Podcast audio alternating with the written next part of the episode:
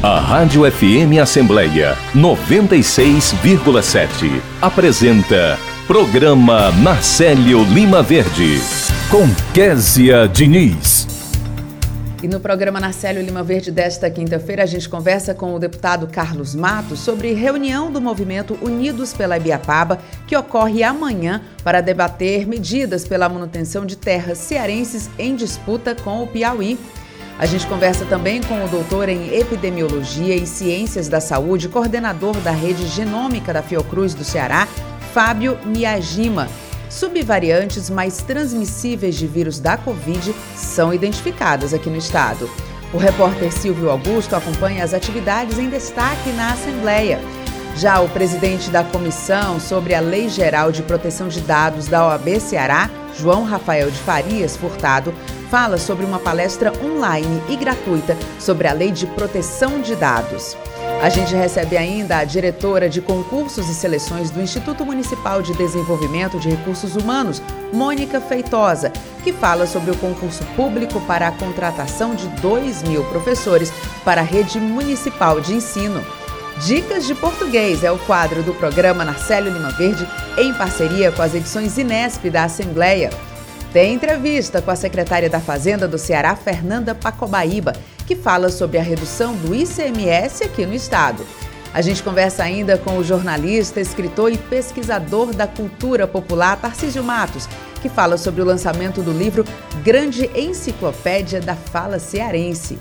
E o repórter Cláudio Teran antecipa os destaques da sessão plenária de logo mais.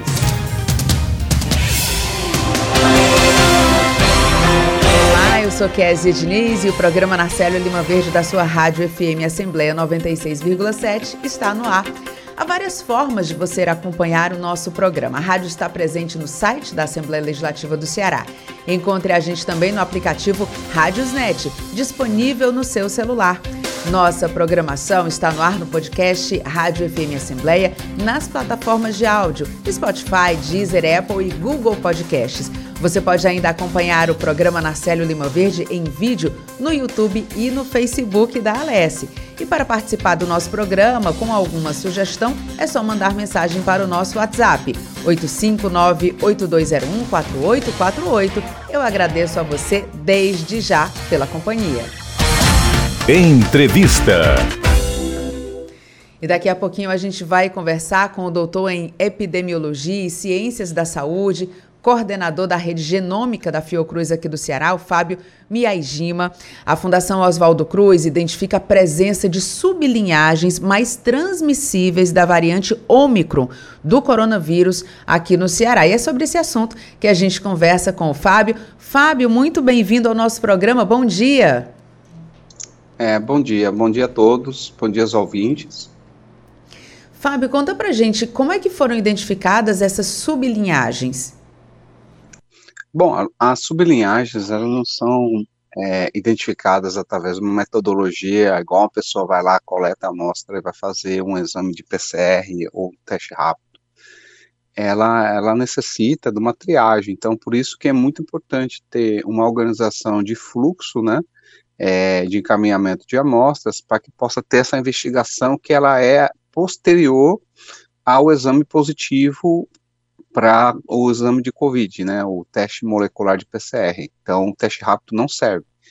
E quando esse teste é positivo e encaminhado e tem uma qualidade material satisfatória, a gente realiza o que a gente chama de sequenciamento genômico de nova geração, que é um, um mapeamento, o, o sequenciamento da, das bases é, nucleotídeos do, do material genético do SARS-CoV-2 que tem mais ou menos 30 mil bases, a gente analisa e compara com os, as referências que existem.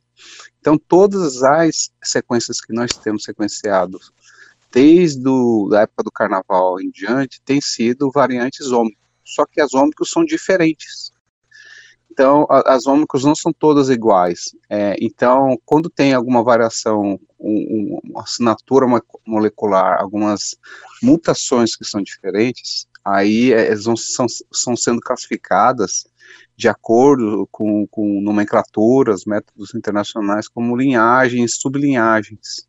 No caso, nós estamos tendo várias sublinhagens da Ômicron desde que surgiu a primeira, né, a primeira variante da Ômicron foi da BA.1 que surgiu na África. E agora nós estamos tendo sublinhagens que estão causando essa chamada quarta onda, é, que é a BA.4, a BA.5, que já são evoluções, salto evolutivos da própria variante Ômicron. Então, é, é, basicamente, é o vírus é, evoluindo e, e se tornando cada vez mais competente para infectar e transmitir a doença. Agora, Fábio, a gente tem visto aí, aqui no Ceará, inclusive, um, um, avanço na transmissão, né? O número de pessoas infectadas com, com a Covid aumentou, assim, muito nos últimos meses. É, isso tem rea relação? É possível dizer que há uma relação, inclusive com essas variantes, porque a informação que a gente tem é que elas são mais transmissíveis, não é isso? É, perfeito. É, as variantes é, que, que vão surgindo, vão se mantendo, vão se perpetuando, são variantes cada vez mais competentes. Então, o, o que a gente chama, né, não, não quero colocar nenhum jargão aqui para o ouvinte aí, mas a gente sabe que a, o processo, quando o vírus adquire um conjunto de mutações que confere uma vantagem de competitividade em relação aos outros, eles representam um salto evolutivo do é um vírus com bastante capacidade de mutação, de acumular essas mutações. E aí a gente viu, ano passado, por exemplo, a variante brasileira de preocupação, chamado Gama. É, depois é, a gente viu em outros países, ou na mesma época em outros países, a, variante alfa, beta, e aí a gente ouviu falar muito da variante delta. Então a variante delta realmente era diferente da, da, das outras, ela, ela varreu todas as outras ano passado, inclusive a variante gama, e aí, quando a gente menos espera, apareceu a variante ômicron que varreu a, a delta também. Então, sim, essa evolução contínua do vírus é também uma culpa das pessoas, né, do, no modo geral, no mundo, porque se a gente manter o nível de transmissão da Covid, nem que seja um nível mínimo para continuar perpetuar na natureza, você causa uma sustentabilidade dessa transmissão e oportunidade para novas mutações. E isso tem acontecido de uma forma recorrente. A Omicron, ela representa talvez o pináculo do processo evolutivo, o topo do processo evolutivo de um vírus que é altamente transmissível, ele é altamente competente em causar infecção e em causar reinfecção e enganar a vacina, o que a gente chama de escape vacinal. Então, ela tem causado vários problemas nesse sentido. Agora, Fábio, a gente é, nessa, nessa pandemia, né, a gente foi passando por vários momentos. Primeiro, é, aquele momento em que a doença surgiu, ninguém sabia muito bem o que fazer, não existia vacina, as pessoas morrendo, né, muita gente morreu por conta da Covid, aí depois isso foi diminuindo, veio a segunda fase, a segunda onda, e aí veio vacina, enfim, a gente já está aí no que muitos especialistas consideram a quarta onda. É, no seu, na sua experiência aí, e com essas novas linhagens aparecendo, essas variáveis, variantes aí aparecendo, a gente pode imaginar num futuro que a gente vai ficar livre desse vírus ou isso realmente é uma informação que a gente não tem como dar hoje? Bom, agora você fez uma pergunta de um milhão de dólares, né? Porque isso é todo gestor de uma é, de saúde pública gostaria de saber. É, para a gente realmente é, controlar a Covid-19, para a gente realmente erradicar, precisa de outros, é, é, outros fatores que não sejam apenas uh, o gestor, ou, as pessoas que estão envolvidas no gerenciamento da saúde pública e, do modo geral, de todos os outros processos envolvidos, né, como as medidas sanitárias, as de vigilância, as questões é, hospitalares e também de testagem. O público tem que contribuir. Então, é, questões que a gente chama de medidas farma não farmacológicas, é, que, que de, de, de, bloqueio, de intervenção, são importantes. É a tal da máscara, é a tal da higiene, é o tal de evitar aglomeração, é a tal de evitar de excesso.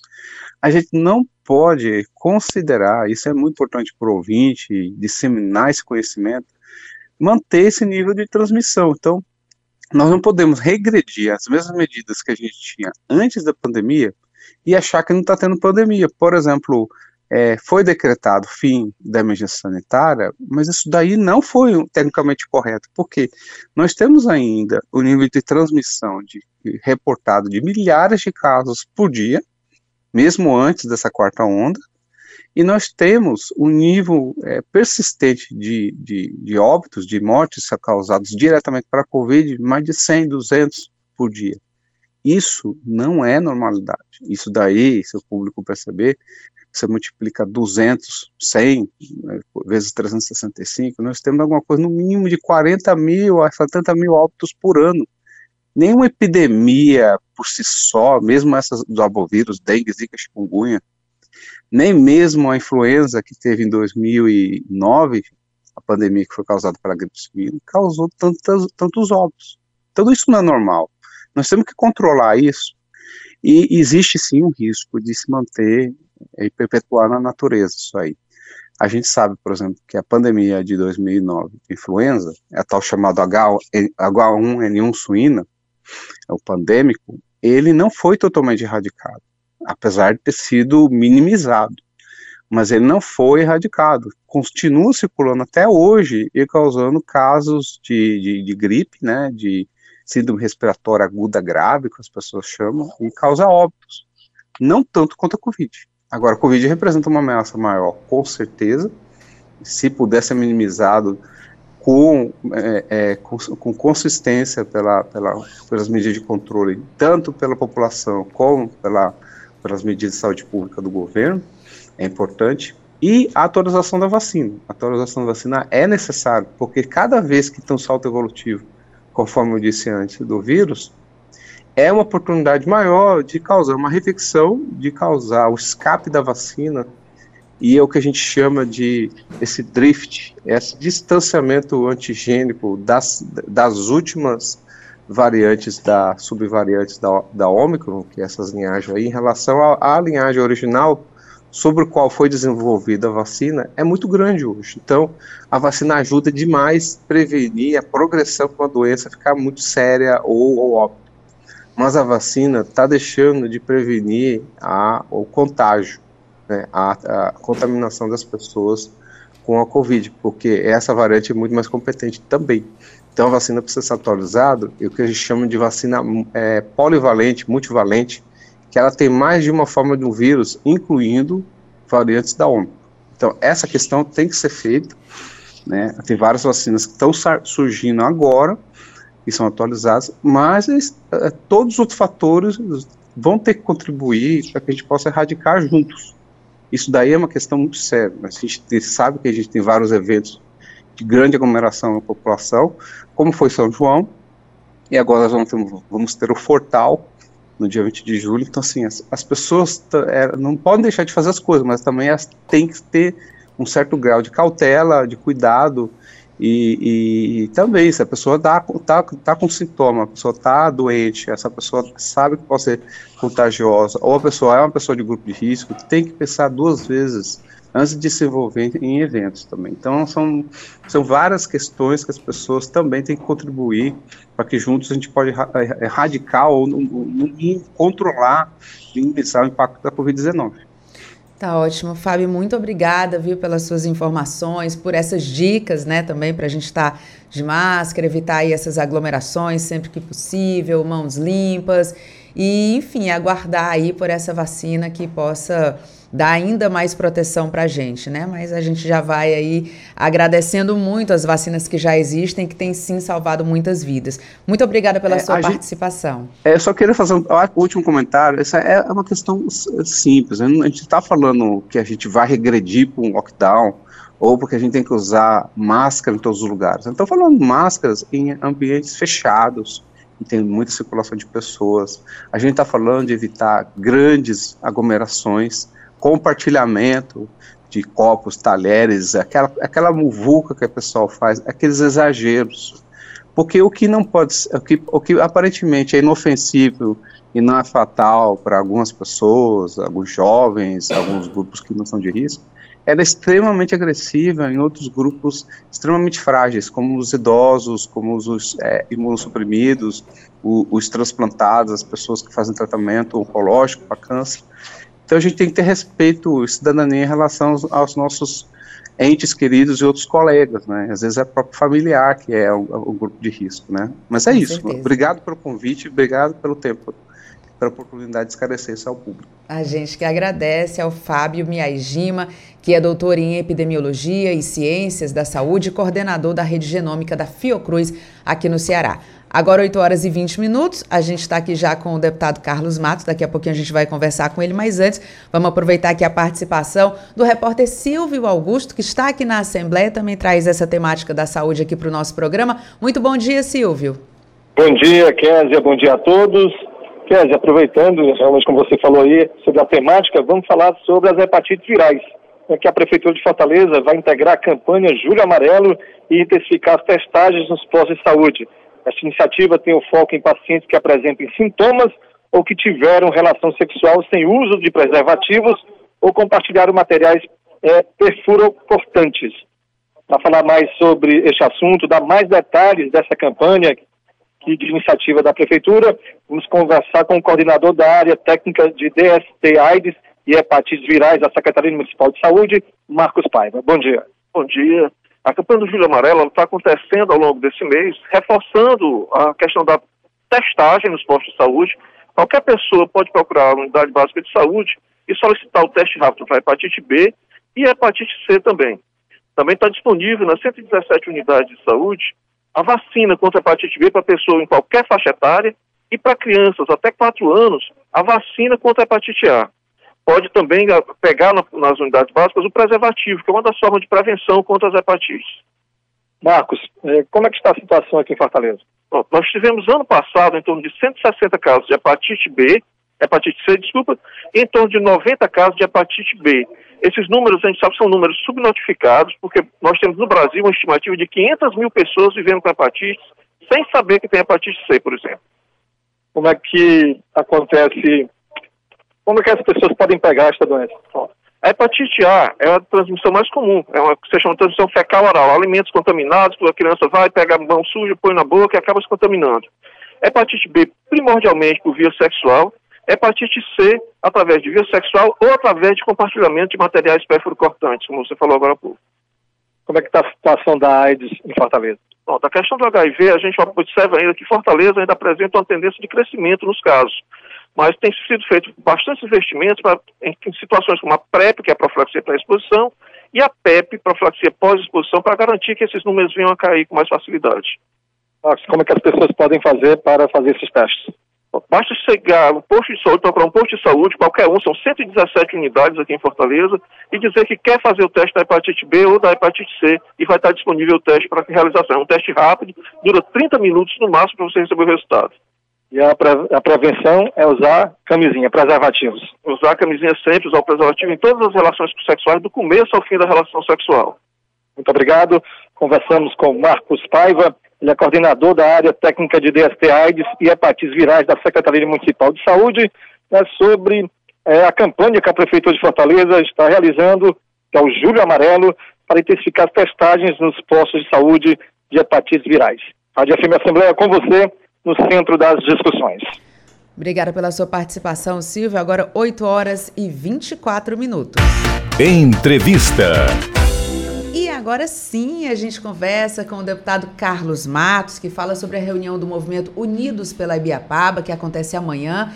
O objetivo é dar continuidade às iniciativas pela manutenção de terras cearenses reivindicadas pelo governo do Piauí. Mas quem tem todos os detalhes para a gente é o deputado Carlos Matos, que está acompanhando aí essa luta. Deputado, seja muito bem-vindo ao nosso programa. Muito bom dia.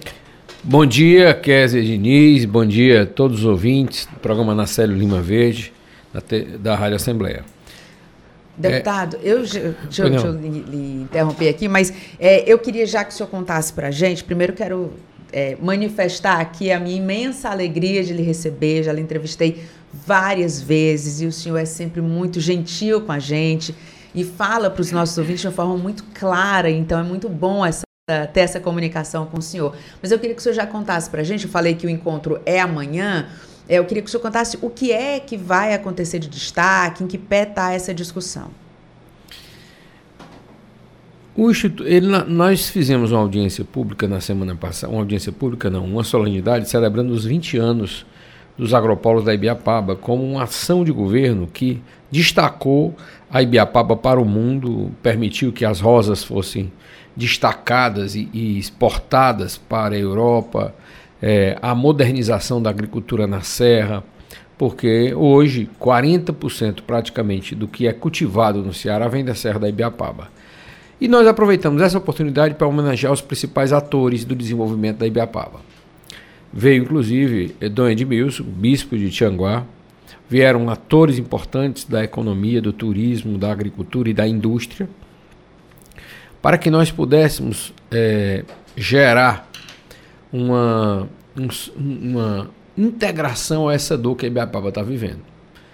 De nós podermos estadualizar uma discussão que estava regionalizada. Né? Então, aqui a própria casa já vem fazendo um trabalho importante. A deputada Augusta Brito preside uma comissão parlamentar especial para isso. Mas eu disse para a própria deputada eh, Augusta Brito de que agora a causa não era mais só da Ibiapaba, que ela me permitisse que eu ia entrar para a gente articular e mobilizar a sociedade. Nós estamos, imagine se um, ah, quando você vê uma família, é, se um membro fosse sequestrado e a família ficasse indiferente ou ameaçado de ser sequestrado. Estão querendo sequestrar um pedaço do nosso território. Estão querendo sequestrar 245 mil cearenses. E nós vamos ficar parados com isso? Conversei com o presidente da casa, Evandro Leitão, ele entendeu é, qual é toda a proposta. Nós, a partir daí, lançamos um manifesto, apresentamos à imprensa com assinaturas de 25 instituições, que nasceu a semente do movimento Unidos para Ibiapaba. Nós, na verdade, vamos estruturar esse movimento. A reunião vai acontecer é, amanhã, às 14 horas, é, para que nós possamos definir o modelo de governança, possamos criar a agenda de trabalho. Inicialmente, tem três pontos que nós queremos trabalhar. Nós queremos trabalhar é, a questão é, jurídica em si, o que é que se pode fazer que não foi feito ainda, para que nós possamos realmente usar todos os recursos, lutando pela Ibiapaba. É, queremos reunir mais instituições. Nós começamos com 25, já tem 25, mais 5 instituições. Eu acho que logo, logo nós chegaremos a 50.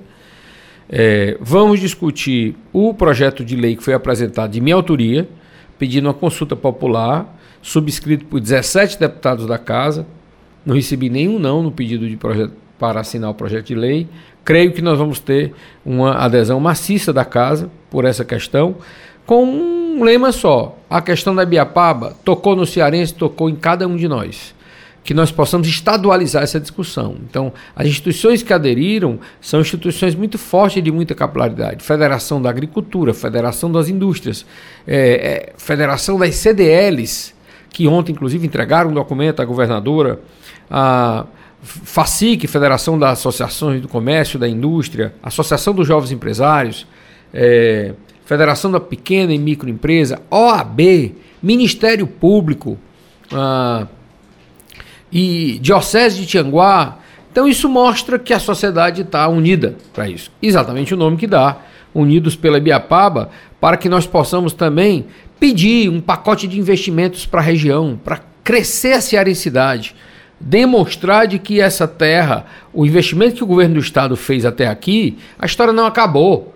Nós vamos fazer muito mais do que foi feito até aqui. Não, existiria Serra da Ibiapaba sem o bondinho, sem as estradas, sem os investimentos do Jaburu, que é um açude em Rio Federal, e com investimento do governo do estado.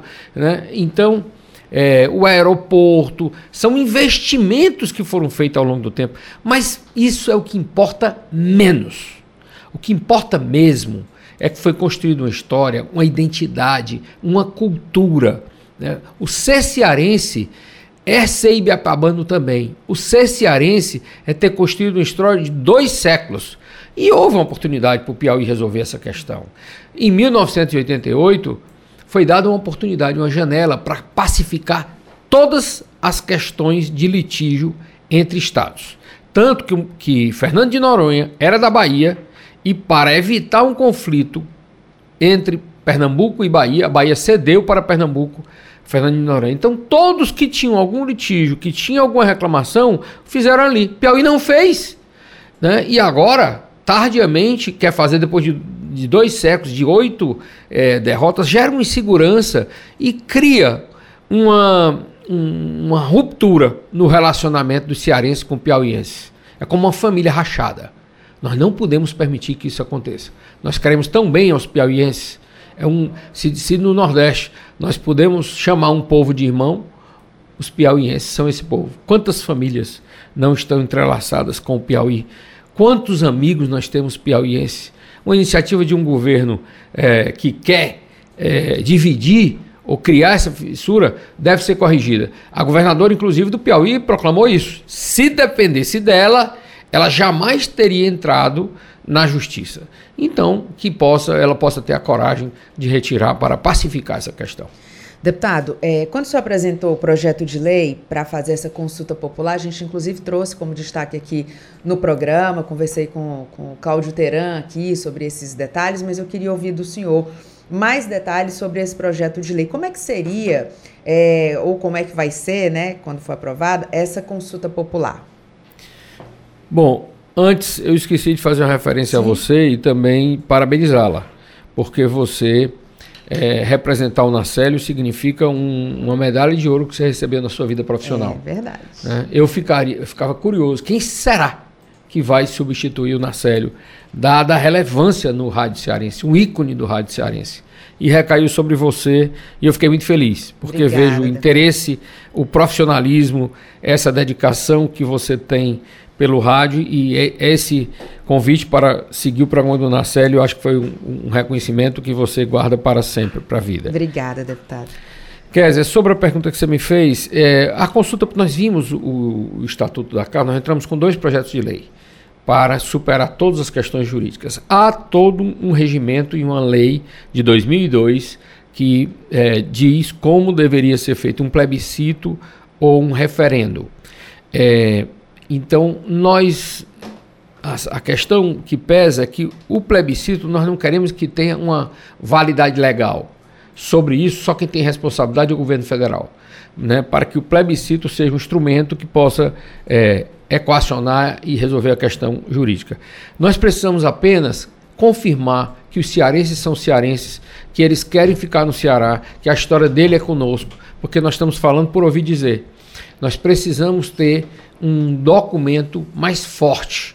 Então a ideia é ter uma consulta popular para que seja um instrumento político de que nós estamos em socorro desses cearenses que querem continuar cearenses e que estão na verdade, não se pode transformar um cearense num piauiense, nem que quisesse. Assim como você compra um carro com uma marca X, você não muda nem que queira, venda e compra outro, que aquele carro tem uma identidade para sua vida inteira. Não pode nem mudar o nome do chassi. Então, não irão ser piauienses os nossos cearenses que têm bisnetos, netos, são cearenses. Querem tirar deles o solo onde eles nasceram, onde eles viveram, onde eles pisam, onde eles moram, né? e isso é que é o ponto-chave. Então, essa consulta popular ela vai nos dar essa condição de que todos nós possamos falar em nome deles. Eles não estão sós. Esses cearenses podem dizer: Eu tenho irmãos, eu tenho um povo que cuida de nós também, que vai lutar conosco para que a situação seja resolvida. Uhum. Deputado, o senhor, obviamente, né, conversou, como o senhor falou, conversou com as pessoas lá da região. É, qual é o sentimento, qual é a sensação que o senhor percebeu ali quando se trata dessa possibilidade de sair do Ceará e passar a integrar o, o Piauí? Um pânico, porque é, geraria problema fiscal grave, né? Tem unidades, tem, tem produtores que estão de um lado, outro do outro, pagariam imposto para comercializar, né? para vender o produto. É, tem investimentos sendo feitos e que podem ser suspensos, porque na insegurança jurídica é, já tem um relacionamento com o Estado do Ceará, e diz, ó, no Ceará eu quero investir, mas no Piauí eu talvez não queira, né? Por conta de, é, das relações que foram construídas ao longo do tempo.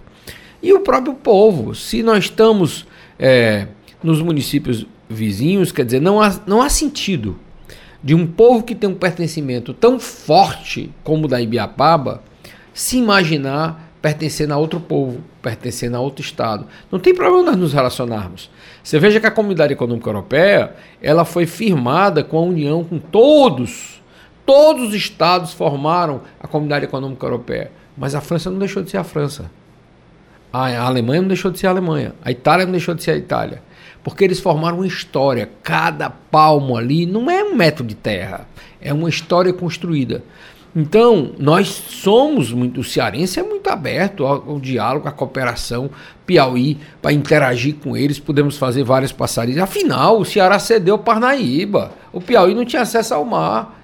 Ceará cedeu para que Piauí pudesse ter isso. Não tem. É, já, já houve na história muitos gestos de generosidade. Mas agora querer tirar um pedaço da nossa história, um pedaço de nós isso é muito grave. Então o povo se sente como qualquer um de nós se sentiria, né?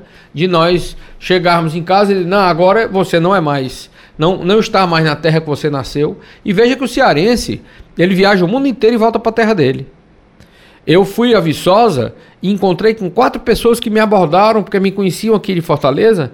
E aí eu perguntei curiosamente por, é, o que, é que eles estavam fazendo lá. disse, não, eu trabalhei num banco, morei no Rio de Janeiro, morei em Goiás, voltei para Fortaleza, mas vim viver meu, minha fase final da vida aqui.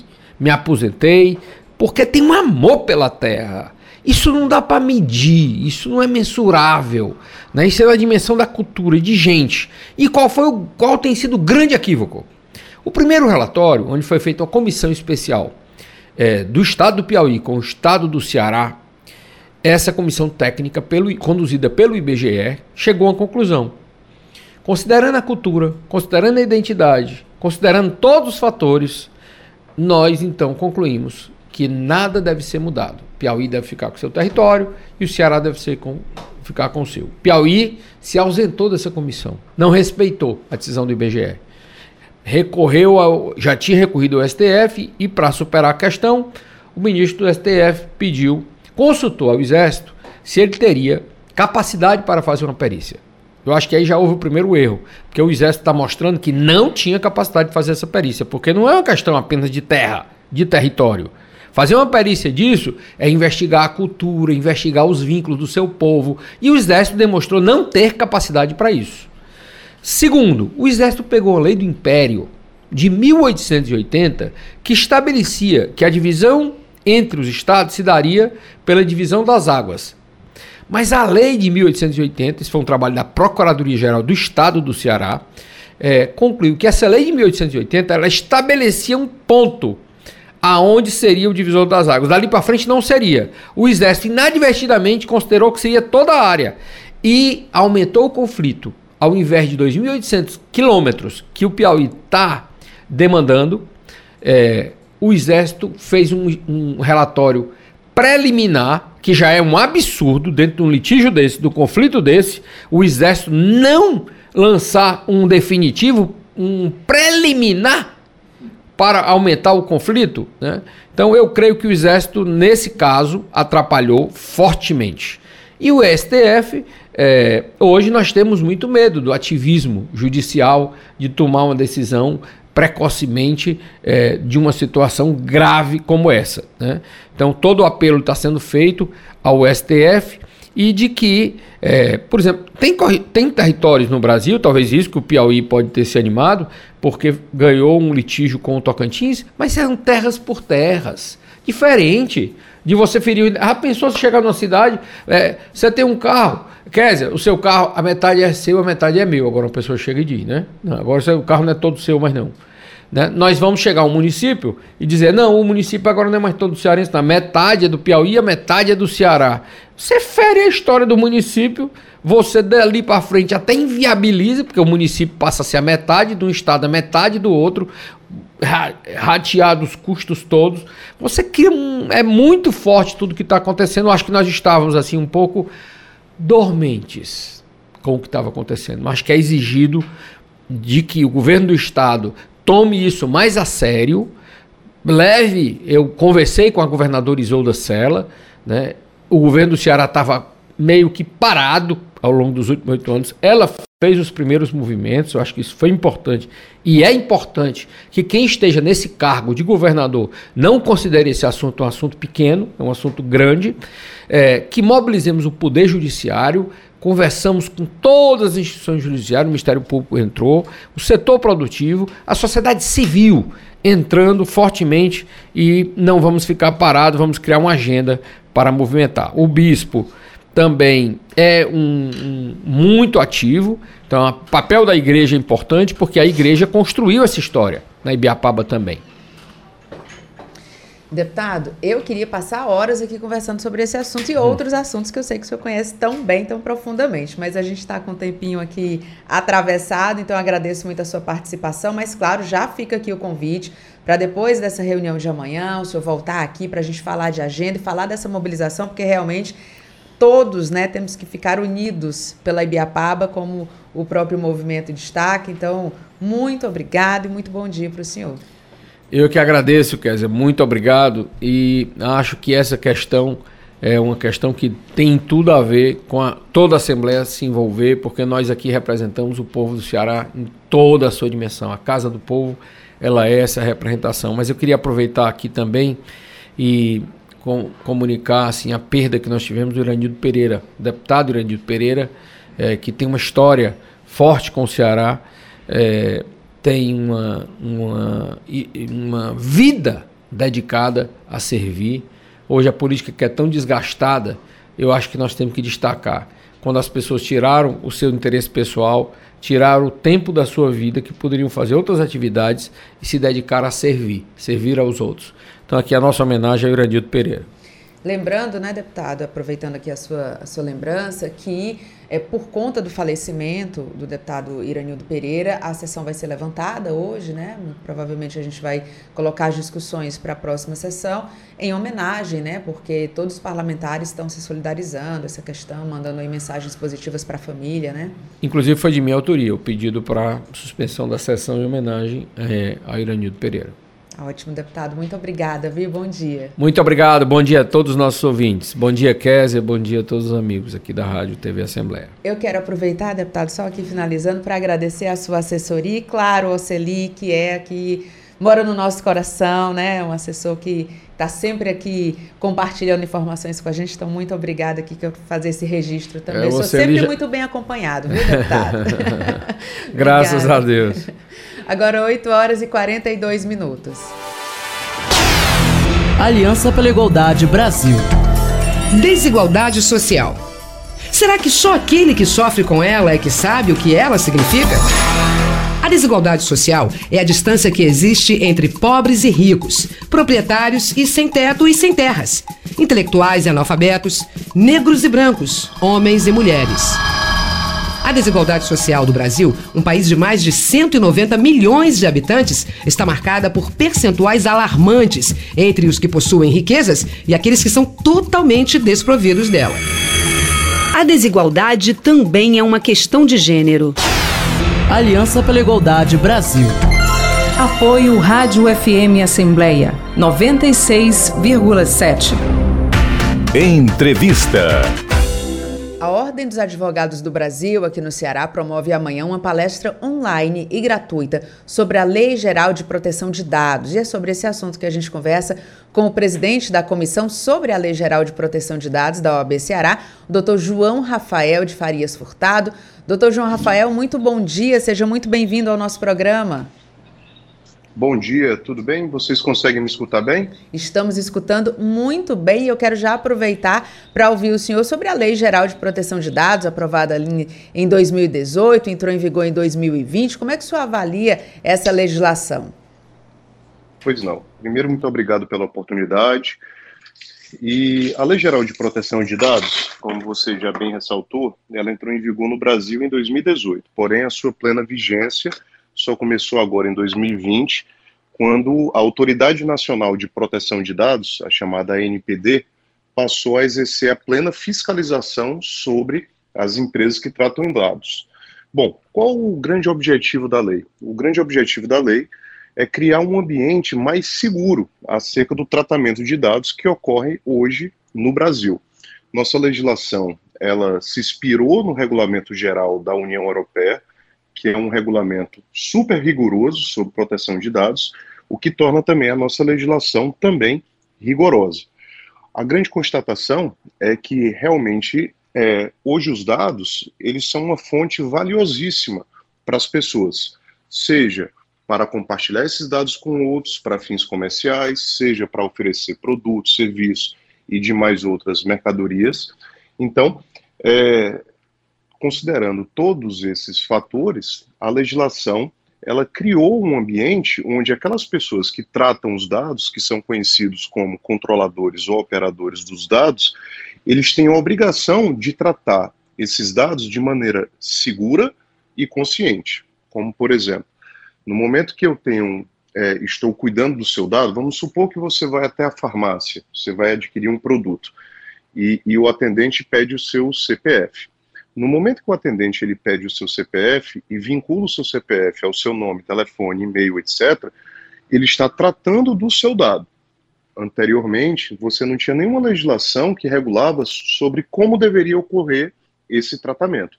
Agora, com essa nova legislação, via de regra, todo e qualquer tratamento de dados tem que atender uma finalidade. Então, por exemplo, você comprou o medicamento, deu seu CPF, ele vai ter que te dar um cupom fiscal qual é a finalidade do tratamento? Obrigação legal. Mas, eventualmente, vamos supor que a mesma farmácia ela vai te mandar um WhatsApp te oferecendo produtos, um e-mail oferecendo algo da farmácia também, ou mesmo compartilha o teu dado com outra pessoa, ele está fugindo daquela finalidade inicial da qual é, ele obteve o seu dado. Isso acontecendo, a lei obriga, então, que esse estabelecimento, no caso, a farmácia, ele obtém o seu consentimento, que é a sua autorização de você tratar o dado. Então, por essas e por outras, a gente acredita que a Lei Geral de Proteção de Dados ela é muito boa, ela realmente ela cria um ambiente mais seguro para os titulares de dados e mais obrigações também para aquelas pessoas que estão tratando e utilizando os dados daqueles titulares. Em linhas gerais, seria isso. Agora, doutor João Rafael, como é que tem sido a atuação da Comissão sobre a Lei Geral de Proteção de Dados da OAB aqui no Ceará? Então, é, essa é uma lei muito nova. Toda vez que uma lei nova ela ingressa no nosso ordenamento, a gente sempre se pergunta se a lei vai pegar ou não vai pegar, ou seja, se ela vai ser obedecida pelas pessoas ou não. Como é que a gente já pode ter absoluta certeza que uma lei vai pegar ou mesmo já pegou? Quando a gente observa as grandes empresas se adequando à lei. Então, todos vocês já devem ter visto propagandas de banco, propaganda de multinacionais, dizendo que estão atendendo, que entendem que o seu dado é importante. Você, eventualmente, já deve ter se deparado com alguns formulários onde eles requerem de você, para você continuar no site, o seu consentimento, que ele está tratando o seu dado. E somado a isso, foi criada a Autoridade Nacional de Proteção de Dados. E eu sempre faço esse comparativo. Veja, o, o Código de Defesa do Consumidor, quando foi criado, os empresários as empresas tinham certeza que não iam conseguir cumprir o código. Por quê? Porque traziam muitos direitos aos consumidores, muitas obrigações aos fornecedores. Tá? Quando eu falo na Lei Geral de Proteção de Dados, eu sempre digo então que nós estamos tratando de um código de defesa do consumidor, sendo que com esteroides, pois ela é muito mais forte e muito mais ampla. Então, assim, não há dúvida que ela é uma lei que veio é, para ficar e mais cedo ou mais tarde todos nós vamos ter que nos adaptarmos. Isso tudo que eu falei é para justificar a necessidade da criação da comissão, pois como existem muitas dúvidas, existem também muitos desafios à frente. Desafios esses para os advogados, advogadas, órgãos públicos que também devem é, se submeter aos termos da LGPD e a sociedade como um todo. Então, por esse motivo, agora em janeiro desse ano, a Comissão de Proteção de Dados da OAB Ceará foi criada, é, é, tomará posse amanhã, inclusive, num evento que o presidente da ANPD vai vir presencialmente aqui em Fortaleza proferir uma palestra sobre a visão da NPD quanto à LGPD. E a nossa comissão, então, ele tem esse papel fundamental de ajudar instruir, ajudar a sociedade como um todo, nesses desafios gerados pela nova lei, e tentar instruir também advogados, advogadas, membros é, de órgãos públicos acerca do fiel e adequado cumprimento dessa lei também.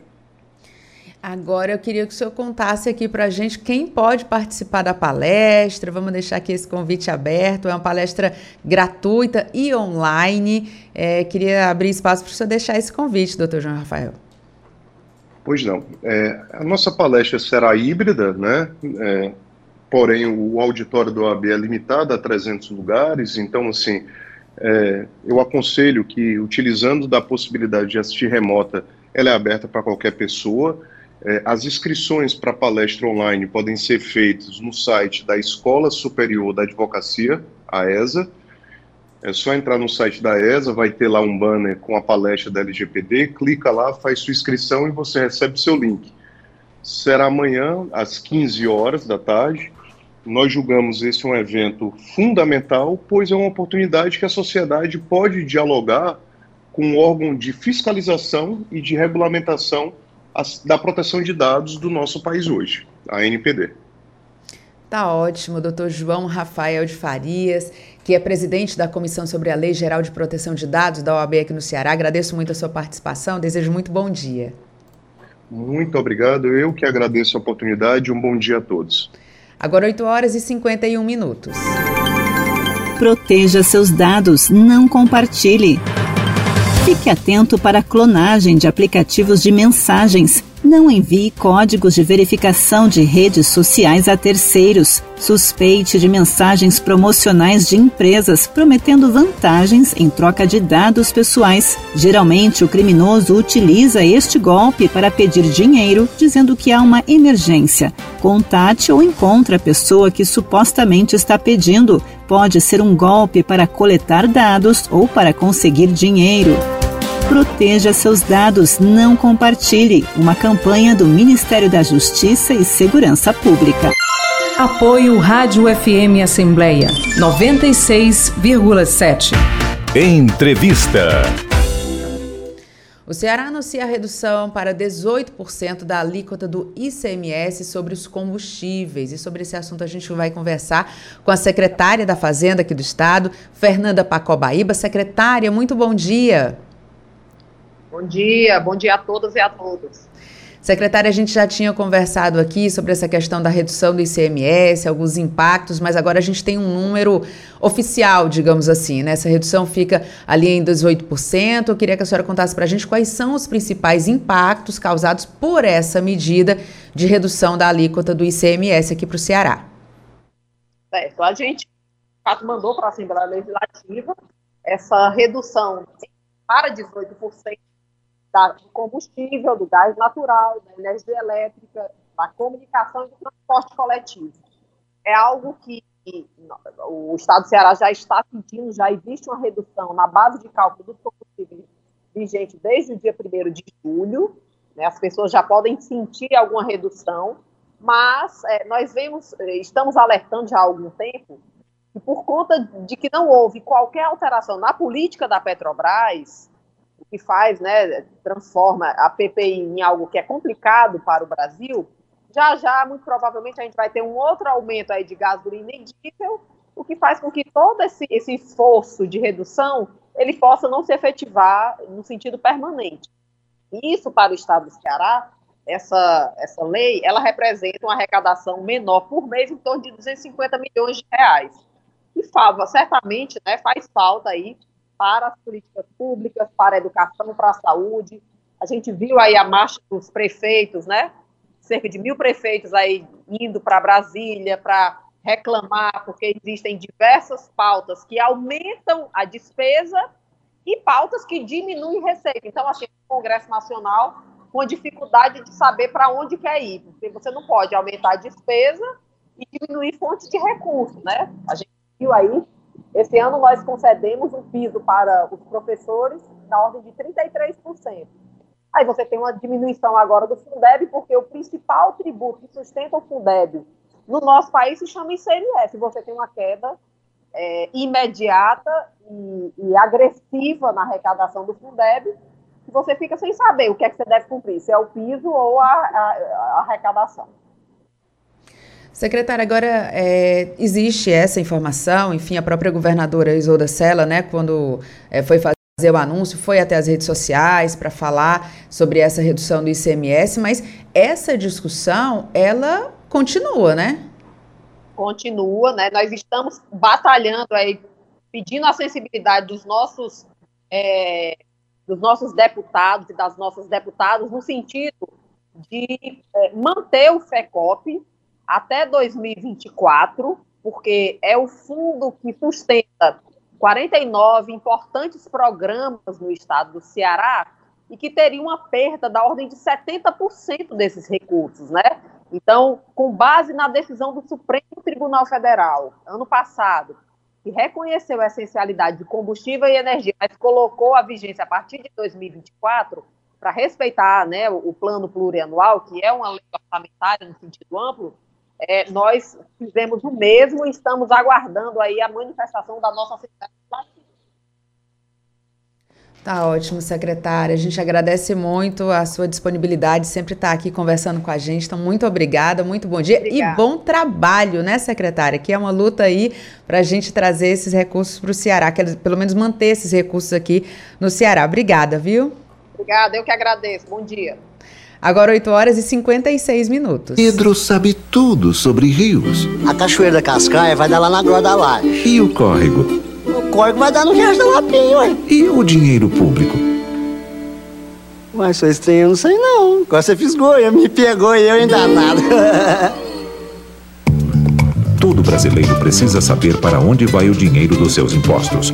Acesse o portal da Transparência e fiscalize. Dinheiro público é da nossa conta. Controladoria Geral da União. Governo Federal. Apoio Rádio FM Assembleia 96,7. Entrevista. Concurso público para a contratação de 2 mil professores efetivos na rede municipal de ensino de Fortaleza segue com inscrições abertas.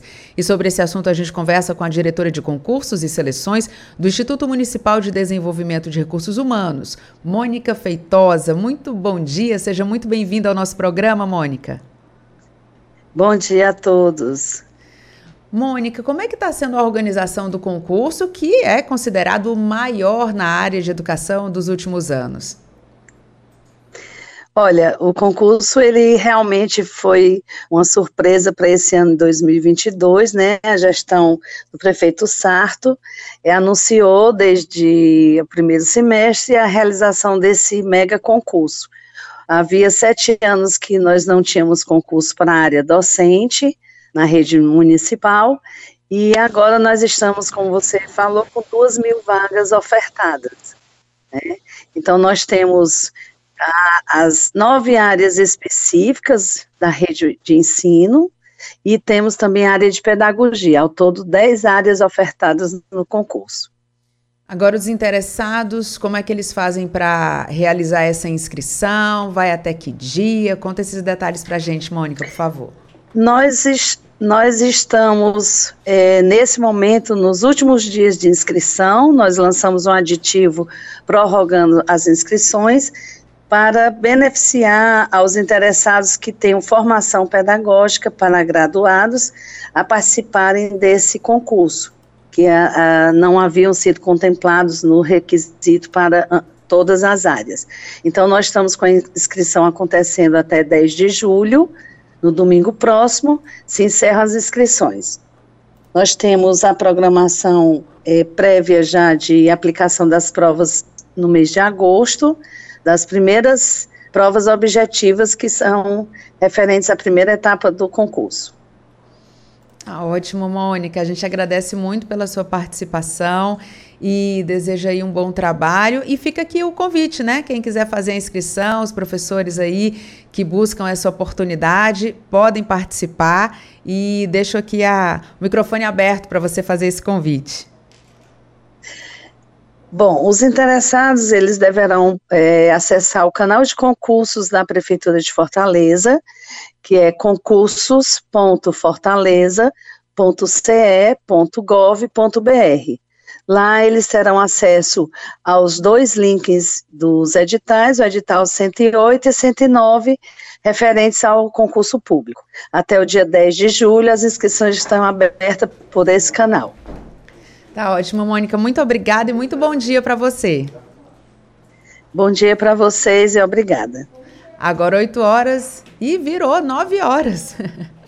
Muita gente tem o costume de botar a culpa de tudo no professor. O ensino tá ruim, a culpa é do professor. O filho foi reprovado, ah, a culpa é do professor. Gente, não é bem assim. O professor é fundamental na educação das nossas crianças, adolescentes e jovens, mas ele não é o único responsável. Os pais têm que participar mais da vida escolar dos filhos, cobrar deles dedicação nos estudos, acompanhar, não deixar faltar. A prefeitura tem que investir em educação de qualidade, na capacitação de professores e cuidar das suas escolas. O diretor deve organizar o planejamento da escola com participação da comunidade escolar e participar do dia a dia da escola. Ou seja, todo mundo precisa entender que educação é responsabilidade de todos e não só do professor. É assim que o Brasil e a educação vão melhorar. Precisamos de todos pela educação. Educação muda um país. Apoio Rádio FM Assembleia 96,7. Entrevista. O livro Grande Enciclopédia da Fala Cearense é lançado hoje na Biblioteca Pública do Estado do Ceará e sobre esse assunto a gente conversa com o autor desta obra, que é jornalista, assessor de imprensa, escritor, compositor, pesquisador da cultura popular. Ele é tudo. Tarcísio Matos, muito obrigada pela sua participação. Seja muito bem-vindo ao nosso programa. Bom dia, Késia. Obrigado. Bom dia aos ouvintes e aos amigos que estão aqui. Ronaldo César, César Moreira, grandes amigos. É, a casa de grandes amigos. Nesse aqui. programa que guarda o nome né, de um grande de um dos maiores profissionais do rádio daqui, que é o Nacélio. Né? Nossa, e agora, agora com você, muito bem, bacana. Obrigada, Tarcísio. Tarcísio, conta pra gente. Já tô vendo aqui, você trouxe para mim uma edição que é, é, além de muito interessante pela própria ideia, né, de fazer essa enciclopédia da fala cearense, é, é muito bonito, né? É um, é, é A apresentação, Quase, né? A apresentação, é quase que um objeto de É um decoração. vademecum, aqui. diríamos que é o vademecum da... E tem dois volumes, é muito legal. Conta pra gente como é que foi o processo de pesquisa, a produção, a ideia de fazer esse livro. É, eu, há 45 anos, andando pelo interior do estado, eu me encantei, porque eu sou de Fortaleza, né? Sim. Me encantei com a forma é, bem-humorada, rítmica do, do falar cearense. E gravei aquilo na cabeça e passou a ser a minha linguagem. Eu me lembro que as pessoas, eu comecei no jornal o Povo escrevendo crônica e as pessoas aqui uns amigos que gostavam muito da Ilustrada da Folha de São Paulo, mas por que é que você não escreve assim como Carlos Eduardo Nova, é, é, o Veríssimo, né, e tudo? Eu digo, homem, eu não sei, eu só sei escrever assim, trazendo a esse falar da gente para, para o que eu escrevi. Então, é, eu adotei há 45 anos essa, essa forma muito especial e não abri mão. Foi pelas minhas andanças mesmo pelo interior do estado, de ponta a ponta do Ceará, dos, dos Inhamuns a, a, a- Sobral, né? Então, E aí uma- comecei a rascunhar para tentar fazer um livro, perdi tudo. Depois lembrei, botei num computador, perdi tudo. e de 12 anos para cá, reescrevi tudo, me lembrando. E depois fui buscar também em obras do, do- do- eh, aderentes a, a- a essa proposta, né, noutros dicionários, para fazer uma complementação daquilo que eu não soubera, que eu não me lembrara. Né? Então, tá aí, são quase 600 páginas, 10 mil verbetes e expressões. Nossa, é muito. É, Dá, muita dá coisa. para se divertir bastante É, aqui. Tem viu, coisa que eu Tarcísio? nem me lembro mais. Tarcísio, e tem um, um detalhe que me chama a atenção aqui, que você colocou em destaque. Infanto juvenil. Sim. Vamos lá. O que é que quer? Por que, Por que esse infanto destaque? juvenil? É. Bem, eh, se eu deixasse ele como estava, eh, seria só a grande enciclopédia, ela ia conter, esse trabalho ia conter aquela parte mais ferina, ou como diria o Falcão, mais esculhambativa do cearense, aquela que é impublicável ou aspiando imoral. Aí, Sim. resultado, eh, esse livro é, é produto de um projeto aprovado pela Lei Aldir Blanc, chamado Traço e a Fala do Cearenseis, que seria, como foi, ilustrado por alunos, meninos e meninas da escola pública de Taitinga e Fortaleza. Então, assim sendo, eu retirei essa parte mais ferina, escrachada e deixei só aquela parte publicável para papai e mamãe no final de semana sentar-se com a meninada e discutir cearês, sabe? Não existe aquela história de que não se fala em é, se não foi alemão? Isso. Pois é, pois nós não pudemos ter esse encontro em família se não for em cearenseis, né? Dá para fazer é, é para um todo ditado mundo aqui, né? Dá para chamar a criançada, ó, vamos fazer ditado aqui para saber se vocês estão falando cearenseis aqui está correto. Quais são as expressões? É, você disse, obviamente, não dá para lembrar, são 10 mil, é. não, não, tem como lembrar de tudo. Mas, assim, o que é que você poderia destacar aqui para a nossa audiência? Algum termo mais curioso que faz parte da obra? Ixi, tem tanta coisa. Então, muito. É porque é o seguinte, é, além das expressões, como, por exemplo... Se eu me lembro aqui de uma.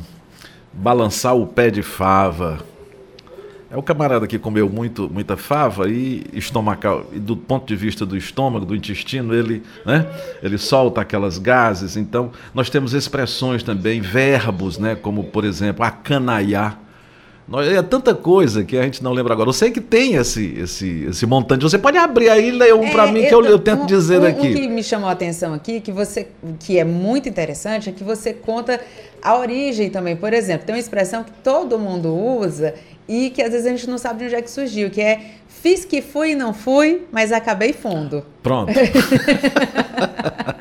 e todo mundo em algum momento faz que vai, mas não vai e acaba fundo mesmo. E, e é interessante que os dicionários daqui até então é, não tiveram os seus autores, e são bons dicionários, que são a base de tudo, é, não foram buscar coisas como essa, por exemplo, que aí é, é essa oralidade que estava se perdendo. E eu resolvi juntar em 45 anos de, de lembranças daquilo que eu vivencio. Então, o cabo fez que foi, não foi, acabou fundo. Ele não foi, ele não acabou indo. É. Ele acabou fundo. É assim que as pessoas dizem.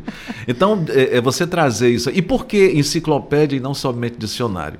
Porque aí eu também tenho comparações. Aí eu não tenho só a expressão e o verbo, eu tenho comparações, apelidos é, lendas urbanas, como por exemplo o bicho da água verde, o corta-bunda do Zé Walter. Conhece, né, Ronaldo? Pois é. Então tem o velho, o velho do saco, nós tínhamos aqui também, a loura do banheiro, Sim. nós temos os gatos pingados, nós temos o bode ioiô, nós temos a vaia ao sol, nós temos a, a, a, a vaia da dedada, que tinha também aqui, que o Juarez Leitão escreveu sobre isso muito bem e é muito engraçado. E aí nós colocamos comparações e aquilo que é bem próprio do cearense, exagero. Nós somos um povo exagero. Você não diz assim, rapaz, ontem eu eu, eu, eu bebi demais. Ele não disse, você não disse só que bebeu demais. Já bebi demais, mas foi demais. né? Assim que Aí eu coloco isso aí tudo. Então, em matéria de. É, é, você ter que ler e me lembrar aqui, porque é coisa demais, não dá nem pra. Oh, quer ver uma? Eu estava na minha mãe até semana passada, porque eu durmo lá alguns dias da semana, e eu estava assistindo a televisão na, na cozinha. Aí ela vem do quarto, olha para mim, eu assistindo televisão, ela olha assim e diz: tão entirtido assistindo televisão. Aí eu pergunto, César, tem coisa mais bacana do entirtido? Entretido. Não, é. não cabe nem para para soletrar, sabe? Para pronunciar. Entirtido é melhor. Entirtido é melhor, né? Soa melhor, né? Tem uma expressão aqui que é, é, muito engraçado. Tem umas expressões que a gente usa e que quando vem outras pessoas de outros estados, enfim, aquele olhar de estranhamento assim, Hã? né? Como é. assim? É, e eu tô vendo aqui, levar na cacunda. Levar o caba na cacunda, é. botar aqui, né? Ninguém diz. Você, como, é, como é que diz, César? É, é colocar aqui na. É, é, bota. Apoiar nos ombros. Apoiar, nos, nos ombros. ombros. Na cacunda. Na cacunda, né? Pra nós é estranho apoiar nos ombros. Apoiar o quê? Nos ombros? Não, levar na cacunda. Levar na cacunda, é, bora, Vamos levar na cacunda. que é muito melhor. Essa expressão me caiu, eu abri aqui aleatoriamente, mas ela me caiu e é uma expressão que eu acho muito a sua cara, porque lembra também uma outra figura que a gente gosta muito, que é o Falcão. Hum. E você botou aqui a expressão joiado. Joiado. Tem ninguém mais joiado nesse Ceará do que o Falcão. Tem não. E é bonito, né? joiado. E eu, eu, é, é, uma, é um neologismo, é algo bem nosso mesmo, né? O primeiro disco dele era bonito, lindo e joiado, joiado. né? Então, esse joiado ficou e passou e permaneceu, né? Ficando entre nós como algo, algo muito bom. Que uns chamam de supimpa, né? Que não é muito conhecido. Supimpa, bacana, legal. Sabe qual é um bacana que um vizinho meu, meu lá do Antônio Bezerra, de Legorne. Você conhecia? Legal, tudo bem? Legorne. Legorne. Então você não pode desperdiçar isso. Então eu trouxe para cá. E eu ainda hoje, eu tô aqui dormindo, aí me vem a cabeça. Hoje mesmo eu escrevi aqui uma que eu vou já dizer para vocês. Por quê? Porque a segunda, a, a, a segunda edição aí, é, é, ela virá ampliada. Quer ver uma, Ronaldo? Você, um jogo, por exemplo, uma brincadeira vai começar. Então, quando é para começar, para começar, que o, o, juiz dá o apito inicial, como é que o cearense diz? Pau! Né? a rocha! A baica! Pau! Aí, é, é, resultado, a segunda edição já vem mais completa. Eu tô achando Enfim. que essa segunda edição já vem com 20 mil, viu?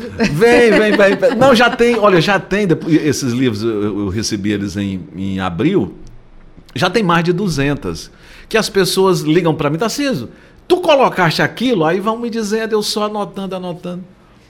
Tarcísio, eu estou aqui apaixonada por essa obra. Vou, vou ler e vou guardar também com muito carinho no lugar de destaque lá entre os meus livros.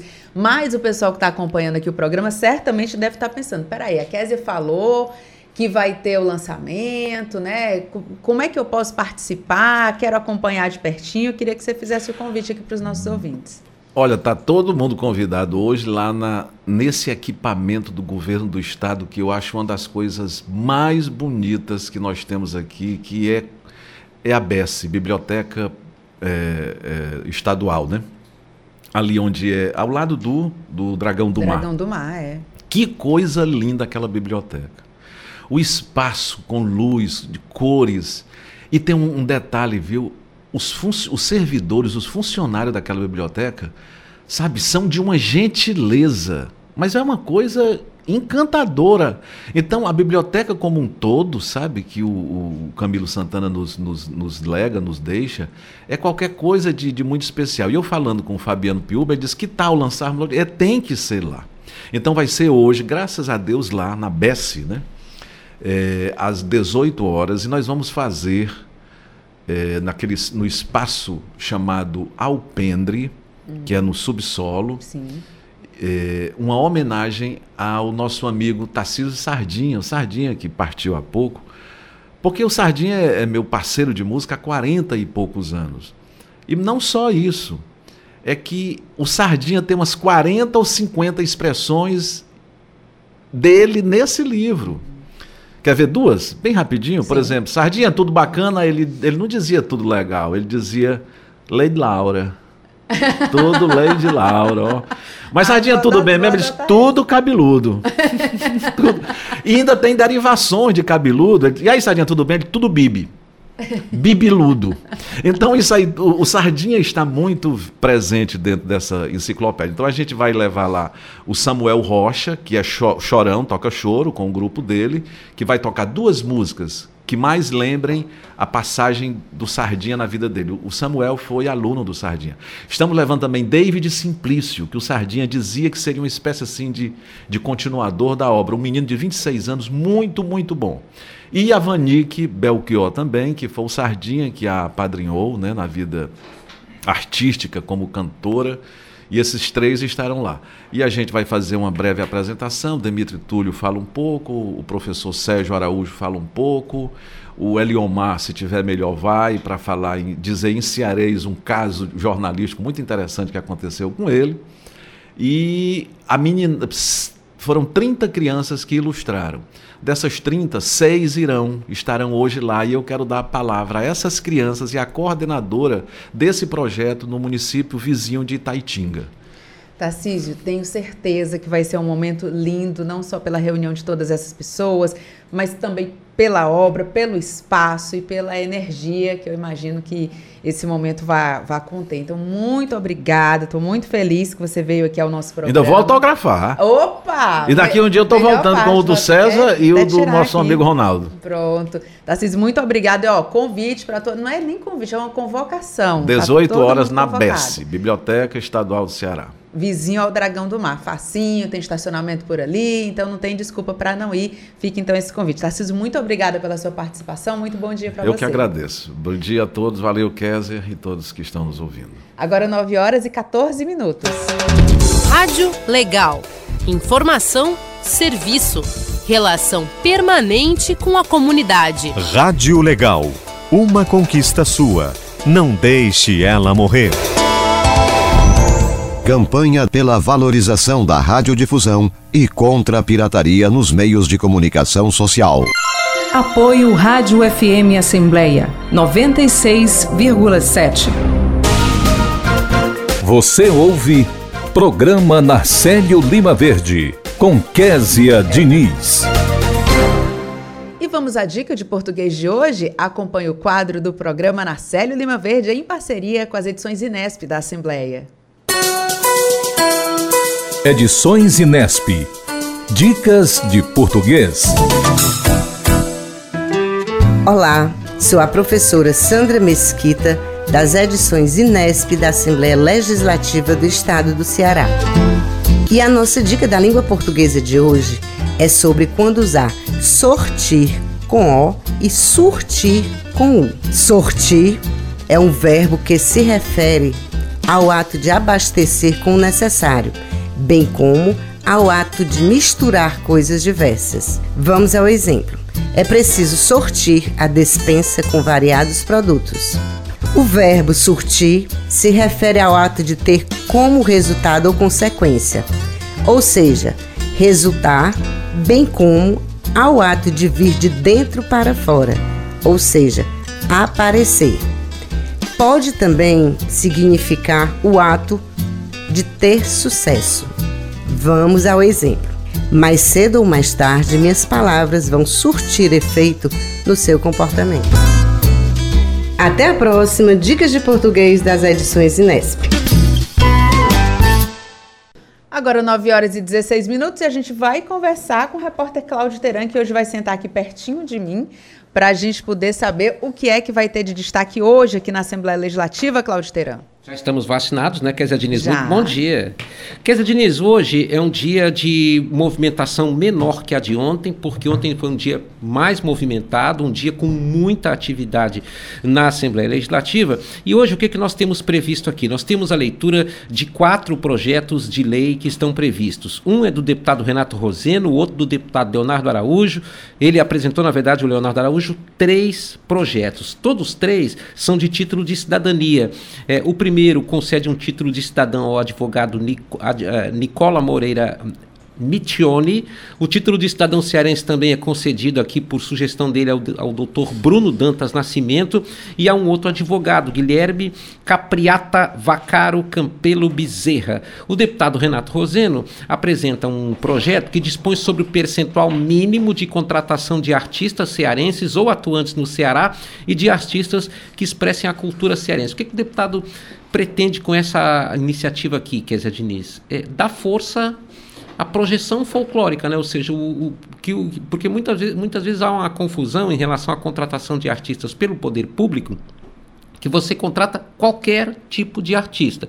Óbvio que toda arte merece ser uh, uh, respeitada, porque toda arte tem seu segmento. Mas, nesse caso aqui, o deputado quer fazer uma defesa daqueles que defendem a genuína arte cearense, para que eles tenham também uma garantia de que podem é, fazer contratos com o poder público, até porque isso também significa a sobrevivência para muita gente. Com certeza, Cláudio Teran.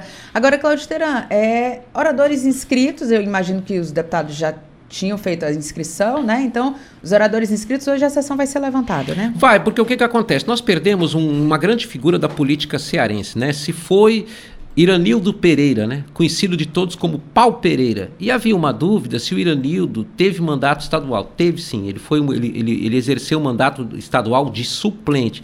E a Assembleia Legislativa vai levantar a sessão eh, em homenagem a ele. O Departamento Legislativo, inclusive, já fez eh, a, a coleta de assinatura, já tem requerimentos de deputados solicitando o levantamento da sessão em sinal de pesar. Vale destacar que o Iranildo Pereira, ele, ele é, vamos dizer assim, um, era né, um dos últimos representantes da antiga política do Ceará. Ele vem lá de trás, ele vem lá, vamos dizer, praticamente dos antigos que estão por aí, fica o Mauro Benevides. Né? Ele vem lá de trás e ele vem do tempo em que é, os políticos mais destemidos e mais corajosos se contrapunham à ditadura militar. E ele foi um desses, ele foi um dos que fez isso, né? exerceu o mandato de deputado federal, foi um defensor das mais diversas causas pelo desenvolvimento do Ceará e sempre foi também uma figura muito atenta à atuação política, ou seja, à costura política, à conversa política.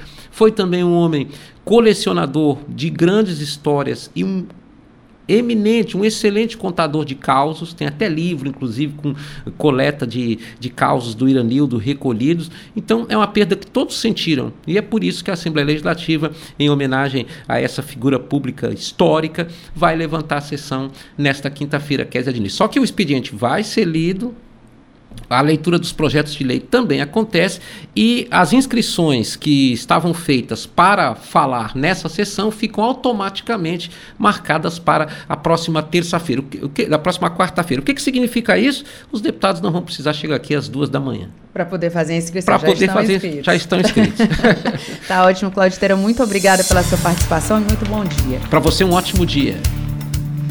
E nós chegamos ao final do programa Narcélio Lima Verde de hoje. Recebemos o deputado Carlos Matos, que falou sobre a reunião do movimento Unidos pela Ibiapaba, que acontece amanhã. O coordenador da rede genômica da Fiocruz no Ceará, Fábio Miajima, falou sobre subvariantes de vírus da Covid que foram identificadas aqui no Ceará.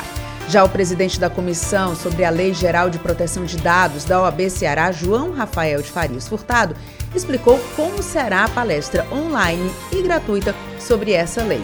Conversamos também com a diretora de concursos e seleções do Instituto Municipal de Desenvolvimento de Recursos Humanos, a Mônica Feitosa, sobre o concurso público para a contratação de 2 mil professores da rede municipal de ensino. A secretária da Fazenda aqui do Ceará, Fernanda Pacobaíba, falou sobre a redução do ICMS no estado. O jornalista, escritor e pesquisador da cultura popular, Tarcísio Matos, conversou com a gente sobre o lançamento do livro Grande Enciclopédia da Fala Cearense. Dicas de Português, o quadro do Narcélio Lima Verde, em parceria com as edições Inesp aqui da Assembleia Legislativa. O repórter Silvio Augusto acompanhou os principais acontecimentos da Assembleia e o repórter Cláudio Teran antecipou os destaques da sessão plenária. A gente segue aqui com o nosso programa, lembrando que a sessão plenária, na verdade, ela inicia, depois será levantada e o Teran trouxe todos esses detalhes muito obrigada por nos acompanhar juntinho do rádio. Para você que nos acompanha nas redes sociais, a produção também está sendo veiculada no YouTube e no Facebook da Assembleia Legislativa. Também estamos em podcast.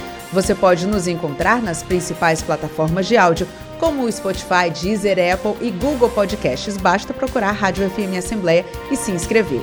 Além de mim, Kézia Diniz, a equipe do programa Narcélio Lima Verde reúne na coordenação Tassiana Campos, na produção Laiana Vasconcelos, repórteres Silvio Augusto e Cláudio Teirão. Direção de vídeo Rodrigo Lima, operação multimídia César Moreira. A coordenação de programação é de Ronaldo César. Rafael Luiz Azevedo é o gerente geral da Rádio FM Assembleia. E para participar do nosso programa, enviando algum comentário ou sugestão, anote o número do nosso WhatsApp, 859-8201-4848. O programa na Célio Lima Verde termina aqui, mas a gente volta a se encontrar na terça-feira. Até lá, tchau!